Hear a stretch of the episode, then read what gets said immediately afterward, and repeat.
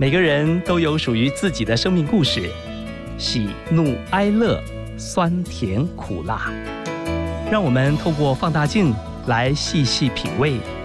听听别人的分享，转变自己的人生。刘静华主持《幸福放大镜》，放大你我的幸福。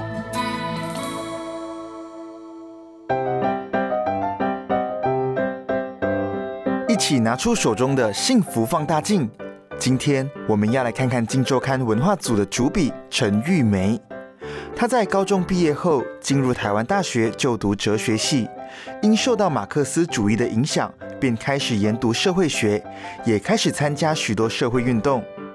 陈玉梅曾经主持过《苹果日报》的人间异语专栏，长达十年。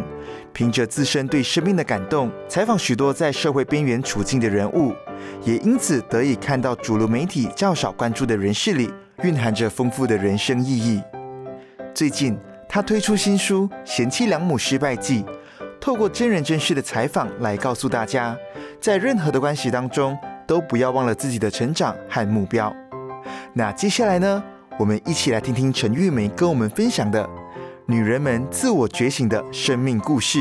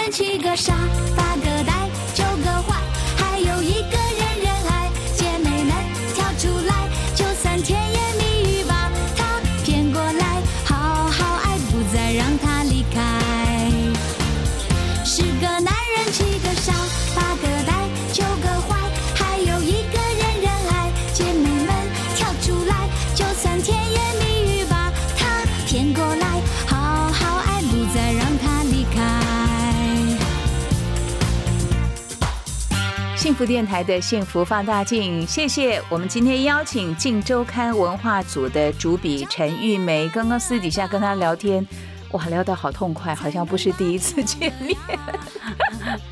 你好，你好，各位听众，大家好。我们的节目一开始是陶晶莹的姐姐妹妹站起来，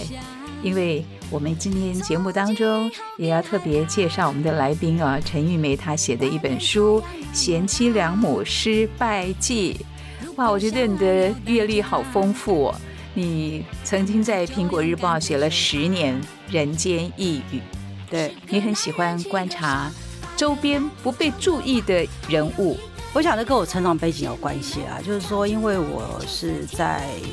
工厂长大的小孩，那我是单亲家庭长大的小孩，所以我会在那个夹缝中看到很多人看不到的事情。通常我们媒体都喜欢报道比较光鲜亮丽的一面嘛，可是其实从小到大，其实滋养我的，我觉得都是那些不被注意的一些小人物、老兵，或者是说工厂里面的一些女性工作者，就是说他们可能非常的平凡，但是我觉得他们的也许他们的气度啊，有时候他们对人的照顾啊，当然他们也有勾心斗角。可是我我在里面其实还是看到了一些一些温暖的东西，比方说一些呃资源非常匮乏的处境当中，他如何生存下来，这一直是我很关注的问题。因为你也采访过工娼，对。哦跨性别人士，还有街友，对啊，我就很关心他们，就是说，因为他们平常都没有声音。你说街友，我记得我那时候报道的时候，街友真的一句声音都没有。那时候的媒体报道就是会讲说啊，现在经济不好啊，而且两千年的时候经济不好，很多街友年轻化或干嘛的。对，就是通常这样一句话就带过去。可是我觉得当记者或者说念社会学的人，会比较没有办法满足于这样子的论述，他会想知道说这真的是这样子吗？那我就会想知道说，哎，这些人为什么今天会到这样子？好，或者说他们真的跟我们差很远吗？可是其实后来发现，你进到他们的生命时，你就会发现说，其实他离我们并没有很远。我的意思是说，他们会一直往下的走到今天这一步。我觉得是因为有些时候可能是一个意外，或者是说失业，各种可能性，他们没有人支持。可是我们很幸运，我们有家人支持，我们有朋友支持，我们有社会资源。他们可能没有，就一路往下滑。尤其你想想看，前十年台湾的社会福利其实做的还不是很好。那那你可以想象，就是说一个受到失业打击的人，他慢慢慢慢的可能就沦落街头。比方说，我采访那些很多人都曾经还曾经是总经理的嘞，然后可能也是别人的妈妈，或者是说有些我那时候会遇到谈女性街友的时候，大部分都是因为他们也许离婚。那以前你也知道，女性朋友她大部分其实她离婚之后，她没有家庭，没有经济的支持，她要出来，或者是说一个这样的一个离婚女性要出来工作，她赚的薪水一定是非常少，要养活自己，要租房子这件事，其实长期来看，其实都是一个很辛苦的事情。那工仓也是，你说工仓很多其实也是，他们很多是长女，因为家里的经济的变故或怎么样，父母就把他们。也许他们很早，可能甚至他们以前就是雏妓，那他们后来很转业困难呐。因为你想想看，一个十几岁就被卖到娼妓馆的一个女性，她在最需要学习的时光，她没有学习，所以她后来即使她被援救，比方说早年台湾有一个援救雏妓的运动，他们被援救出来了，他们可能都还没有办法可以独立生活，他们还是得靠最原始的这些过生活。我其实是在这个过程当中就会看到了女性，尤其是长女。她在这种传统的父权社会体制底下，她很奇怪的是，她常常又变成是家里的那种为了经济的一个牺牲品，或者是家里经济的支柱。可是呢，他们又没有被看到。你其实回到台湾的那种七八零年代，真的很多人他进入到八大行业，其实都是这样，他们都是为了要养小孩，因为先生可能不长进，或者说先生因为赌，因为怎么样没有办法支持家里，他们只能够走这条路啊。像即使他们高中毕业，你说他们能够做什么？在那个年代。所以，我后来其实会觉得说，我们能够到今天这样，其实凭靠的是真的很幸运呐。玉梅呀，玉梅，我好喜欢你哦，谢谢。哎，你讲实话，你读书你是北医女毕业，然后进到台大哲学系，对。哎，你怎么会突然这样转弯，进到了媒体，然后就开始一个永远的一份工作？你怎么进新闻界的？因为我我念完哲学念到大三的时候，因为我那时候是刚好是解严之后嘛，那很多的那比方说很多禁书开始可以看啊，很多台湾很多社会科学的东西我们可以吸收了。那时候面对台湾社会的很多问题哦，你实际上你就会想去找答案。那我在哲学系我是找不到答案的，就是说因为哲学系经历过一些事件嘛，政治事件，所以它比较封闭保守。可是我那时候对社会学我就很有兴趣，就是说。他就是在处理这个社会结构底下人的那些各种处境，所以呢，我大三就开始去上一些社会哲学的课，上上一上就是说大四我就觉得说啊，我要考研究所。后来我就花了半年准备，那我就考上台大摄影所。我在台大摄影所真的，我我一直觉得说我读什么、思考什么，都在解决我自己的问题意识。就是说，你从一个早年那种封闭的环境里头，然后突然来到一个开放的环境。台大那时候相对来说是是很开放的环境，就是说有一些禁书啊，很早学长就在读一些被禁的一些书，然后。大家常常会讨论讨论一些政治问题、社会问题，所以毕业之后，我就是想要去找一个文字工作者，可以让我去讨论这些问题。可当然那时候是比较困难，说那时候台湾社会其实比较多的，那时候我进远见的时候比较多，可能是讨论台湾的族群问题啊，或者那时候台湾正在急起直追一些国家，所以呢，他们的很多访问是到跨国做采访这样子。那我那时候在国际组做编译的工作。我那时候最早，其实我刚时我其实就是去讨论一些国家，比方说那时候以巴冲突非常严重，那去讨论那里的水资源，然后你就你就会发现说，哎，在只是一墙之隔的以色列跟巴勒斯坦的这些人民，其实过的是天壤之别的生活。可是慢慢慢，反正国际组那时候很多的，比方说基因的研究都正在开始，所以我就慢慢就觉得是说，哎，我觉得这个问题真的很有趣，除了科学上的发现之外，然后开始我就对人很有兴趣。那我就开始去跑医疗，然后跑医疗之后，后来进一传媒嘛。那我刚开始当记者的时候，我就一直在思考我自己的问题，是说，其实我周边大部分人都是中产阶级以上的人，就是说，我的那个环境里面，虽然以前当然教育流动比较多，其实后来我才知道，我很多同学父母是清洁工，或者是说家里是单亲，可是以前大家在那个环境里面，大家不会谈，只是你你会看到，觉得有些朋友就是说，大部分同学就是家里可能爸爸是国代立委，好，或者是说大律师。那后来长大才知道说，其实里面有些人是在那个环境里面，他们很多时候不敢讲。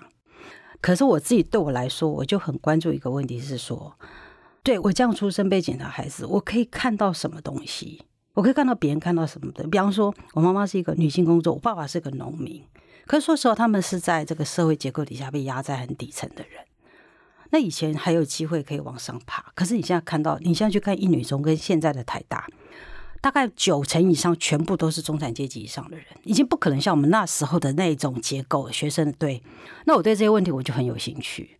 所以我就开始去做这些讨论。可是你那做这个，你不能去讨论阶级什么问题，我就讨论人的问题。所以我在讨论这些人的故事的时候，我就是要让大家看到这个背后结构是如何让一个人今天走到这一步。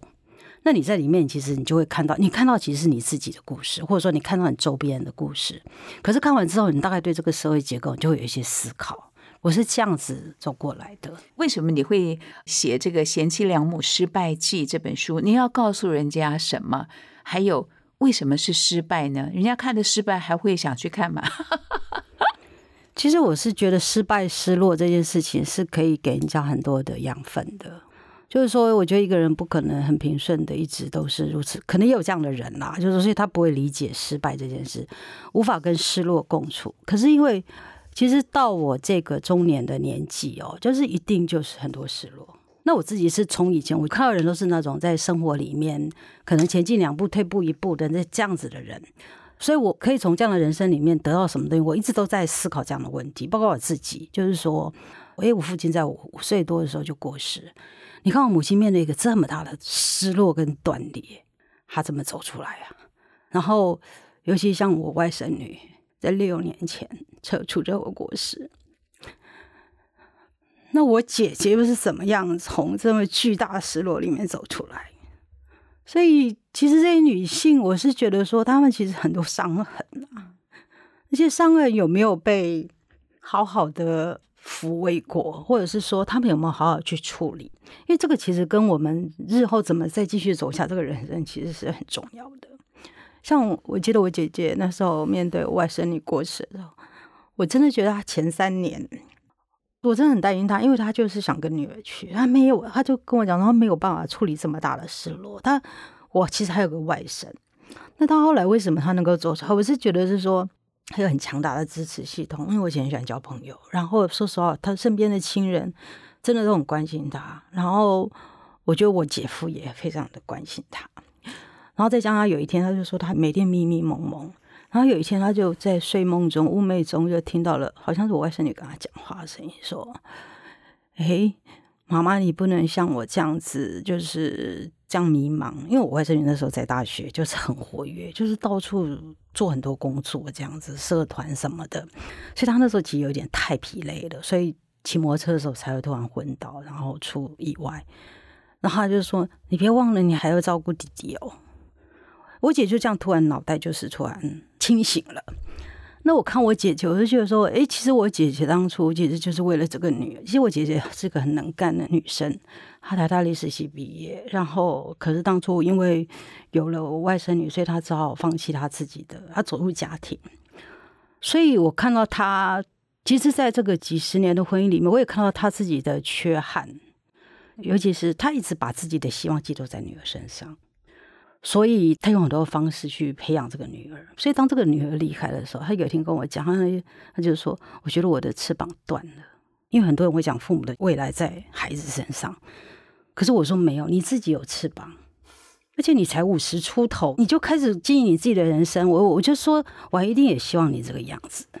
那我自己就觉得说，很多女性就是说，你有没有想过你自己那个独立的人生是什么？你有没有办法自给自足？我们整个社会都把女生当成是说，反正你到某个年龄就要嫁，然后你就要以那个家为主。可是你可以知道说，这个造成了非常非常多的悲剧。其实我觉得家只是女，应该是女性生命的一个部分。女性有她的社会参与，有有她跟旁边的社会关系，我觉得这个东西都很重要。你说我有时候看很多家庭为什么这么多纷争，我是觉得说，因为太多女性都只把你的 attention 放在你的家庭里头，你忘了你其实还有别的。那你这么过度放在家里面，你你其实就是在那些小小的一些事情在那边争执。如果今天女性走出去，其实我看到很多女性非常有才华，像我看我姐姐非常有才华，她现在开始在写作，她自己也作词，就是我会觉得说，可是你看她看起来就是一个家庭主妇，大家就觉得家庭主妇好像没什么，可是你不知道她自己的人生，她自己的私下的生活是这么精彩。然后她自己因为参加环保团体，她到处去演讲，去跟人家谈这些环保的一些议题，所以我就想要去讨论，就是不同的女人，就是到底她怎么样能够走出她自己的人生。那你就会发现说，其实真的，我觉得能够走出自己一条路的女人，其实真的都伤痕累累。你有一个与众不同的眼光，像你写这本书，你说贤妻良母失败记也特别强调，贤妻良母你失败了，你自己人生才开始。哎，这句话很打动人呢。我是觉得我可能是因为看到了很多的不圆满，看到很多失落，其实是人生中很自然的东西。那你要如何跟这些东西共存，或者说从这里面去反省？我自己是一直觉得，我是在挫折、我在失败当中看到很多东西。就像我儿子，他有一年多的时间，我带他自学，那后来他又回去读书。可是他自己后来回头看，他自己从小因为小学就会被霸凌嘛，那整个教育体制也不适合他。可他现在回头他看自他自己这些经验，他就会觉得说他更了解自己。或者说他知道自己那时候被霸凌的时候，他那时候是怎么想事情的。如果那个时候他不这样子的话，他也许会不会有别的？他开始我就思考。那我一直帮他转学，帮他就是申请自学，就是我只是要告诉他说，遇到困难的时候是有选择的。你不要认为那一堵墙在那里，有时候那堵墙你稍微往旁边看一下，旁边就有路了。所以我以前我就跟我儿子讲说，你就是要知道这件事，这个事情你不要有些墙在那边，不要硬闯。但是你可以去想有没有其他的可能性。我要给他的其实就是这个。其实因为尤其像我写《人间玉十年》，采访那么多各行各业的人，那那些呃底层的这些小人物、大人物，你会看到，其实真的你看到他们，尤其是他们的人生，也许在很浓缩在那一千两百个字以内。可是你看完之后，你就会知道说，哇，其实所有人就是一个问题，就是选择，那个选择带领他走上哪里。所以可能是因为这个样子。我看到了很多，也许是别人没有看到的东西，或者是说，其实现在越来越多记者关注这些问题。就是说，其实我们周刊里面非常多人都在关心这些问题。那我自己是因为我对这些人非常多的感觉感受，因为其实他们愿意跟我分享他们的故事，其实是因为可能很少人聆听他们，他们想讲话，他们也想表达，让别人知道他们在想什么。那我自己作为一个媒介，所以我自己会觉得，我只是把他们的故事传达出来给大家知道。其实说实话，我有时候觉得我也没有在倡议什么，我只是觉得说，透过我的媒介，我看到的东西，我知道这里面有很多很宝贵的讯息。我觉得这个社会其实可以从这些失败或者失落里面去看到很宝贵的东西。就我觉得我的初心就是这个样子。那我自己也是告诉我自己，就是一直记得这个初心，因为如果你。像比方说，我自己其实不太喜欢讲我自己的故事，就是说我不喜欢高抬我自己，就是因为我觉得记者是透过很多人的故事里面学到了一些智慧，好，或者是说你学到了你接下来你的报道要怎么走，所以你从来你就只是一个中介者，只是这个中介者他不一定是客观中立，他当然有他自己的世界观，有他自己的价值观，你去截取这些素材，对，所以可能是因为这样，就是说你又要保持对这些人的情感，可是你又要有一点点的抽离。哦，就是说，你可以把这些故事很完整的陈述出来。那我自己是一直觉得，我自己其实对比我们公司很多人哦，好，或者是说这一行，其实很多人非常会说，我我还一直不觉得我自己会说故事。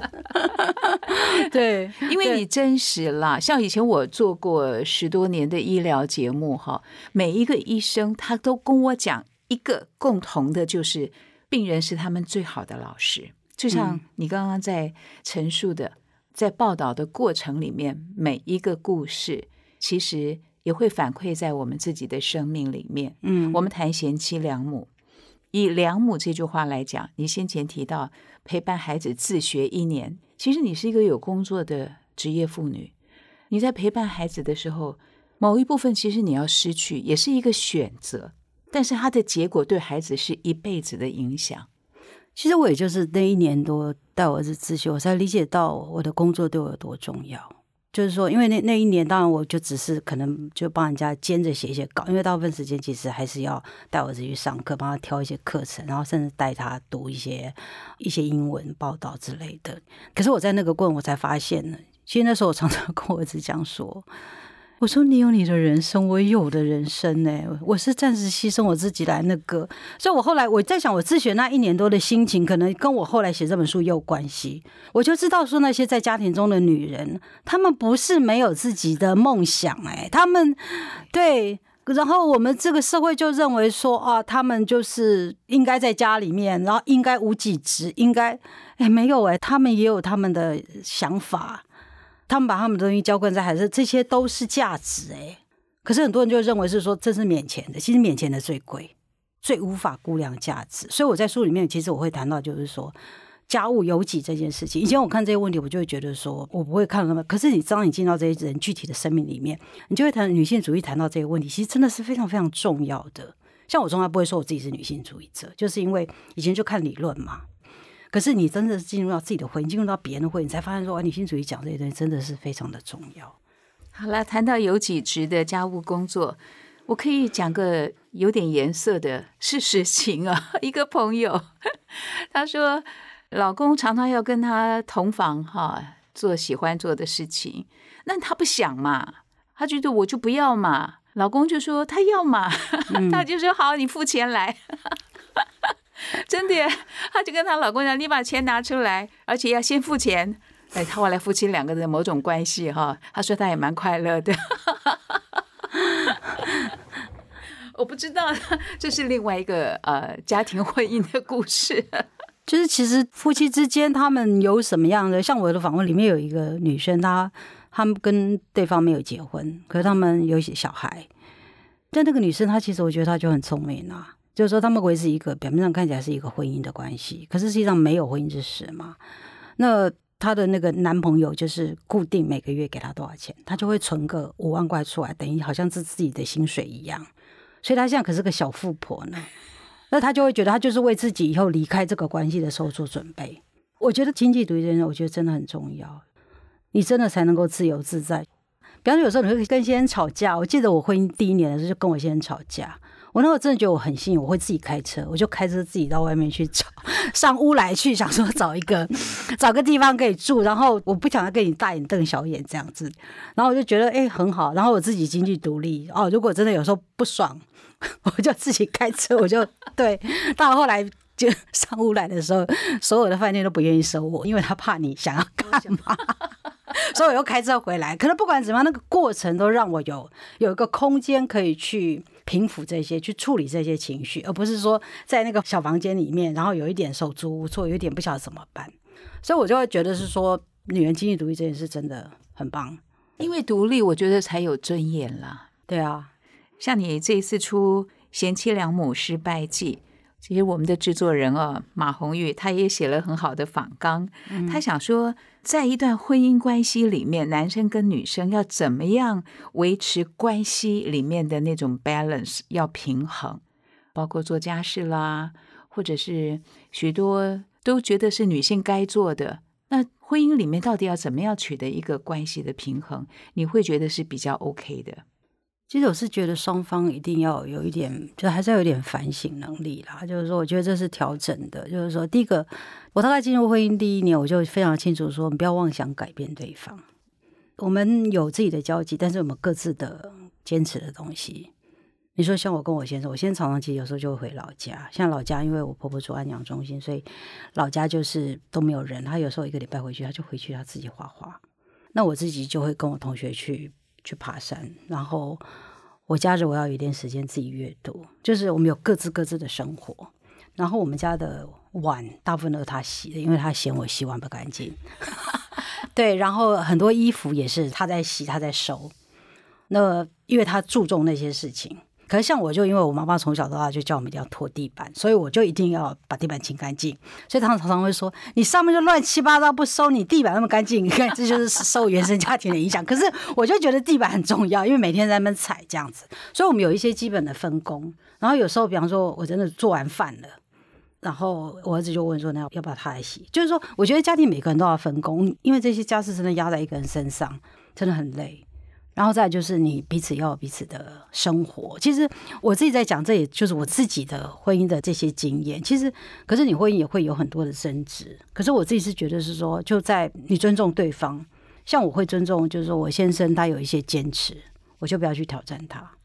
比方说，我觉得他非常的孝顺他的妈妈。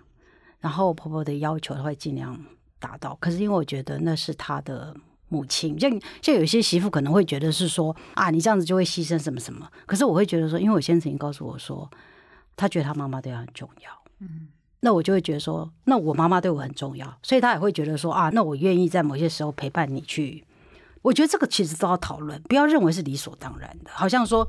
我要做饭啊，带便当去或干嘛？带便当去给我婆婆吃，这都是我自己的意愿。他不会去要求我，因为他觉得妈妈是他的。那我觉得像这个东西，他常常就讲一句话，就是说，我们就自由的决定自己想做的事情，不要用义务去压对方。我们在一起，我们想付出，是因为我们真心诚意想这样做。哇，我觉得你老公好棒哦，因为他给你的是宽容，而且他不会用一些标准。会要求你，比如妈妈生病了，做媳妇儿你就要回来帮忙，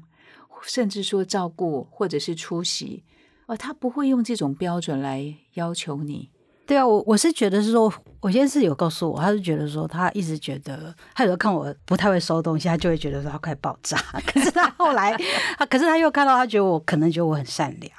就是我对他们家姐妹或怎么，我我其实不会站在就是说我是媳妇这个角，而是我我把他们当朋友。我想为他们付出，他们回来我准备食物，是因为我想为他们付出，而不是因为我是媳妇。如果我真的我掉在那个媳妇的陷阱里面，觉得我被要求，说实话，你心里面就是会不痛快嘛。你不痛快，就像我我教我先生说，你什么时候一定要回去看我妈？他就说我不喜欢被命令。我觉得，我想他是将心比心啦。对我觉得在婚姻里面，我觉得真的大家要公平吧。就是说，他不想要被强制要求什么事，那他也不要强制要求我做什么事。可是大家都是希望对方好，希望对方舒服，这件事是很重要。就像我们儿子现在已经高二了，我们常常跟他讲说要做什么，他有时候会讲说：“我有自己的生活啊。”所以，我们后来讲说：“啊，如果你想去，你就跟我们去；如果你不想去，没有关系，那我就我们两个去就好了。”所以大家就会觉得很自在。他是你们的儿子，绝对没错，跟你们一样。对啊，我们都要跟他预约。我说：“哎，下礼拜你那时间要排说，我们要回去看一下阿婆。”因为这个时代真的，他们更要求这些。比方有时候我我很久没回去看我妈，就是说，哎，我们回去看一下嘛。他讲说，你不要把你的，他觉得我妈是我的责任。他说，如果我想回去看，是因为我想念阿婆，也是因为我，我不是因为被你要求才回去看。所以我在想说，也许我们的这种家庭的那种相处方式，他也在学吧，或者说，也许不自觉就影响了他，他也会觉得应该要这样子，大家比较舒坦这样。呃，贤妻。良母，你的标准你觉得是怎么样啊？我想就是传统，就是当个好妈妈、好媳妇、好太太。可这个标准当然就是说因人而异啦，每个人的要求的标准不同。但是当然为的都是这个家族或者家庭，然后把家人都照顾好，尽责的做媳妇、做女儿、做太太这样子。那比较不会想到自己，比较不会把自己当成主体，就是你可以说可能就是比较附属吧。这会不会也是我们好像所谓的男女有别？你看我们这个社会有一个男性有一个什么像贤妻良母这种东西哭在女人身上吗？没有吧？好像没有。像我里面的序角，找一个交大的，也是我一个朋友，他写，他就说他想了半天，他为了帮我写序，他想了半天，就是想说，到底有没有一个在男性上面的一个类似贤妻良母这样子的一个 term，他怎么找都找不到，可是女人就有，对，包括说你的穿着，就是好像说你就是要怎么，以前不是有一句话，就是要走得进厅堂，又要走得进什么厨房，对，可是女人真的就只有这样子吗？没有啊，我真的看到很多女性走出来，哇，她们真的很有才华。所以我才觉得是说，我觉得女性应该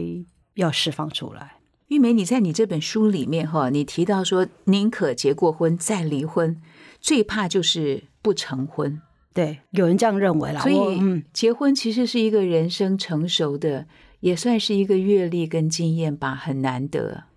对，其实这里面的很多女性，她们可能看起来就是说她们离婚啊，先生外遇离婚，然后或者是说她们后来关系破裂，可是她们都从这个失败里面，她们才开始认识自己。像里面有一个余丽哦，我常常都喜欢讲她，就是说她就是结了婚是离婚，她就采访当中不断的跟我讲说这个婚姻对他多重要，因为在这个婚姻当中，他才发现自己完全在复制自己父母的关系。然后他在这个婚姻里面，他比方说他自己是高学历的人，然后到美国留学，是自称是个女性主义者。可她进入到婚姻关系，依赖的不得了，然后非常的没有安全感。然后为什么那么没有安全感？他就开始去追问。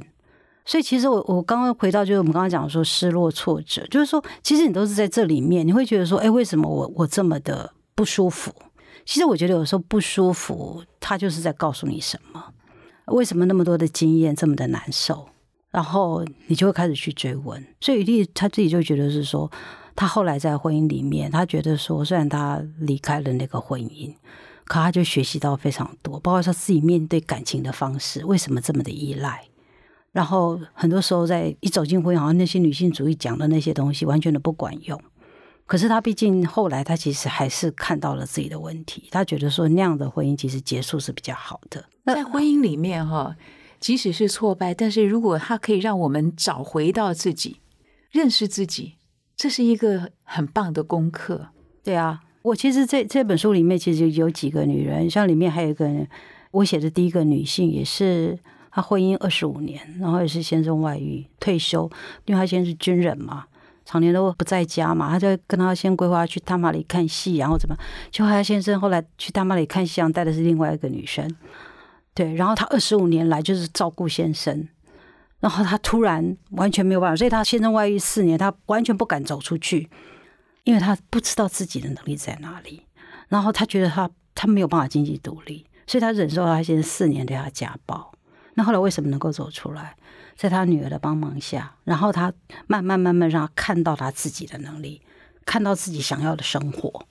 然后他自己也不是完全没有能力，他学刺绣嘛，他刺绣绣的非常的好，然后他非常有艺术天分。然后他后来就靠着这个，然后她她喜欢照顾人，然后他就在一个教养院里面照顾人。他现在告诉我，他现在每天他现在就移居到东部去，他就告诉我，他现在是他觉得他人生里面活得最快乐的，她有自己的空间，有自己的事业，有自己的学生。他说他觉得她现在才是真正的女人，因为她可以自由的表达自己的感情，她不要的东西她就不要。玉梅，你怎么释放你心头采访那么多精彩故事？他们生命过程里面有蛮多的磨难哈，但是另一方面也会变成我们心头压得重重的。其实说实话，我觉得就是说，当记者真的职业伤害是蛮重的啦。就是说，因为你你有时候太入戏嘛，比方说，真的有些人的生命就是很苦，他们还在那苦难当中，或者他们持续的受到一些压力，因为你不断的要处理下一个人，就是说，你后来你就是要有一些方式去做一些，你还是要画出那条线。因为你你关心他们，但是有时候你真的就不能太入戏，所以我有很多方式啊，就是说我会去爬山，然后我是透过蛮多阅读的东西来平复我自己内心很多东西，或者运动。有段时间我很喜欢跑步，那跑完步就是好像就是把那些东西抒发掉，就是说，因为我一直觉得我只是一个中介者，其实我觉得我自己反而是要有一个很清明的心智去透过我去转移这些人。所以，我很多时候我反而觉得说，我还是要跟他们维持一点点的距离是比较好的。然后，他们想要透过我去传达他们想要表达的东西，我会尽可能的。但，我觉得真实是很重要的啦。所以你会看我的东西，其实都很真实。就是说，我希望透过真实跟朴素的比，尤其是这些素朴的，因为这个东西最能够感动人。其实大部分这些时候，真的就是他们。我希望尽可能第一手的去传达这些东西。你的工作迷人的地方在哪里啊？就是你，你觉得你是被恩赐的，或者是说你其实是，因为你像个别人把那么多私密的东西告诉你，我自己说实话，我如果不是当记者的话，我觉得我可能是一个视野很狭小的人，因为你在那个生活的那个圈圈里面，其实就是这么小嘛。大部分人都是这样子，所以你说为什么很多人要靠阅读、要旅行？因为大部分人的生命经验都是狭窄的。可是我因为这个工作，我接触到，甚至听到了，就是真的是很私密的东西，或者是说他们不敢跟别人启齿的东西，所以我其实对他这些我是充满敬意的。就是说，尤其很多人的生命，我自己觉得，说若是我，我真的不一定熬得过来，所以我非常的尊敬他们。因为你说你也很写谢，在你文章里面哈采访的七位女性朋友，包括你以前所报道的故事，看到别人的苦痛。也谢谢他们带领我们能够走得更勇敢、更坚强。我觉得你的生命世界哈，就是你说的是一个很特别的恩赐。嗯啊，在群鸟飞的时候，你就让一些失去翅膀的人找回他们的翅膀，甚至也可以重新如鹰展翅。你是一个我访问来宾里面我觉得很棒、很棒的人。真的，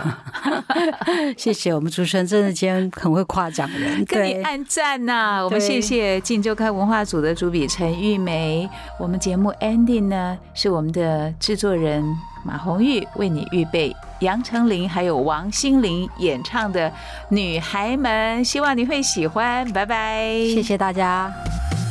完美就是个折磨人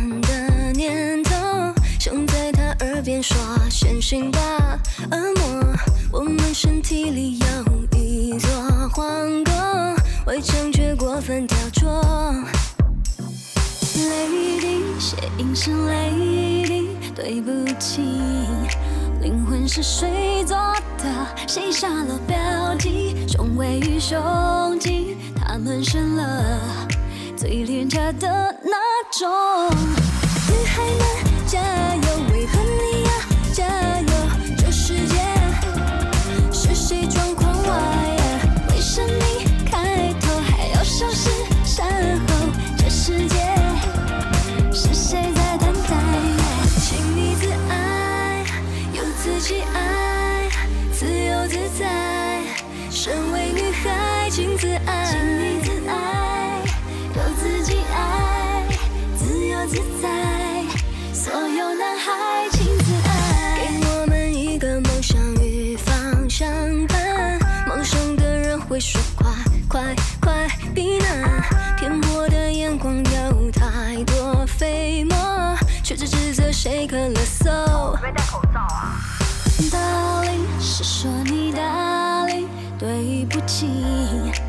说出了小秘密，那甜言蜜语是要你相信。天下为公，同工不同酬。